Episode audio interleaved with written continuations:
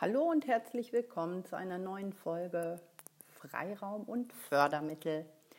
Heute möchte ich gerne darüber sprechen, warum Förderungen oftmals nicht abgerufen werden. Also warum die über 1500 Fördermittelprogramme, die wir in Deutschland haben, warum die gar nicht so genutzt werden, wie es eigentlich sein könnte. Vor einigen Wochen hat die, äh, die IHK in ihrem, in ihrem Mitgliedermagazin einen ziemlich spannenden Innovationsreport veröffentlicht, wie ich finde. Und zwar von der DIHK, der Deutschen Industrie- und Handelskammer. Äh, der Innovationsreport ist von 2020 und man hat Unternehmen befragt, wie sie in den letzten zwei Jahren mit Fördermitteln umgegangen sind und was die Gründe waren, dass Förderungen nicht abgerufen wurden oder nicht komplett abgerufen wurden. Die Antworten der Unternehmen teilen sich im Endeffekt auf äh, fünf Hauptpunkte auf und das fand ich doch recht spannend und möchte es gern mit Ihnen teilen.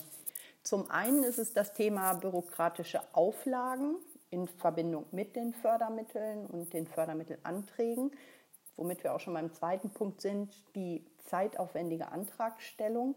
Und das ist tatsächlich so. Ähm, gerade dann, wenn man sich da wirklich tagtäglich mit beschäftigt, da geht schon eine Menge Zeit bei drauf. Und wenn man das dann nur ab und zu macht, finde ich diesen Punkt zeitaufwendige Antragstellung mehr als verständlich, wenn das halt genannt wird.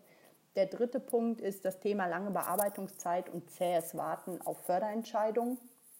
Auch das ist so, dass das ganze Thema sicherlich ähm, Weitblick benötigt. Also wenn ich mir überlege, nächste Woche möchte ich eine Maschine kaufen, ähm, wird es vermutlich eher nichts, aber eigentlich weiß man diese Dinge ja schon ein Stück weit vorher ähm, durch Budgetplanung für das Folgejahr und ähnliches. Und an der Stelle wäre es dann auch schon so weit, dass man die Fördermittel beantragen sollte. Also lange Bearbeitungszeit und CS warten, ja, ist so. Da hilft nur Weitblick und Planen im Vorfeld. Komplexe Förderauflagen erschweren die effiziente Nutzung. Das ist ein weiter, weiterer Punkt, den Unternehmen nennen.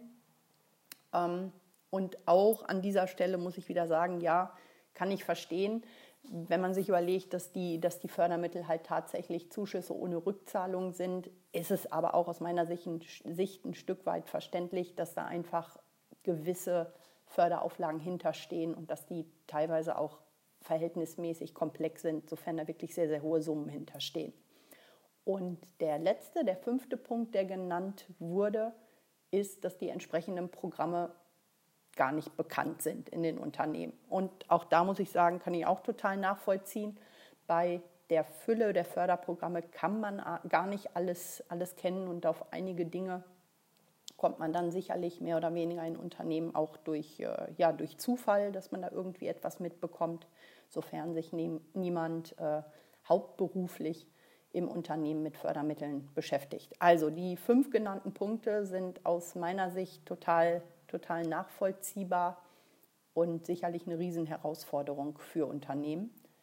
Aus diesem Grund ähm, ja, gibt es natürlich auch Fördermittelberater, wie beispielsweise mich oder auch andere, die an dieser Stelle weiterhelfen können und gezielt auf die Suche nach Fördermittelprogrammen für Unternehmen gehen und ähm, da ihren, den Schwerpunkt ihrer, ihrer Arbeit haben, dass Programme dann letztendlich auch bekannt sind, dass man Hintergründe kennt, dass man weiß, wie die Beantragungen ablaufen und dass man mit den komplexen Förderauflagen umgehen kann und dass man diese dann handeln kann. Und wenn man sich für diese Prozesse jemanden an die Seite holt, ist das sicherlich ein recht cleverer, cleverer Schachzug von Unternehmen, da die Fördermittel und die Förderquoten, die die entsprechenden Programme haben, teilweise wirklich echt super Möglichkeiten für Unternehmen, ähm, für Unternehmen darstellen.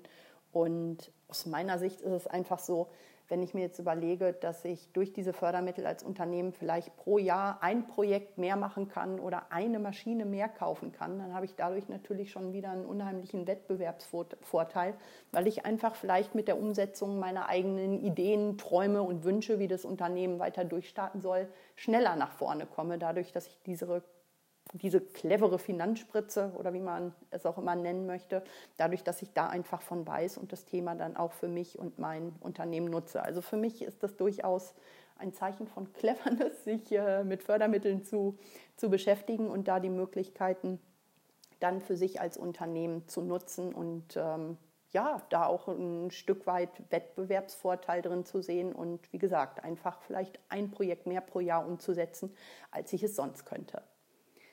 Ja, soweit der kurze Impuls für heute.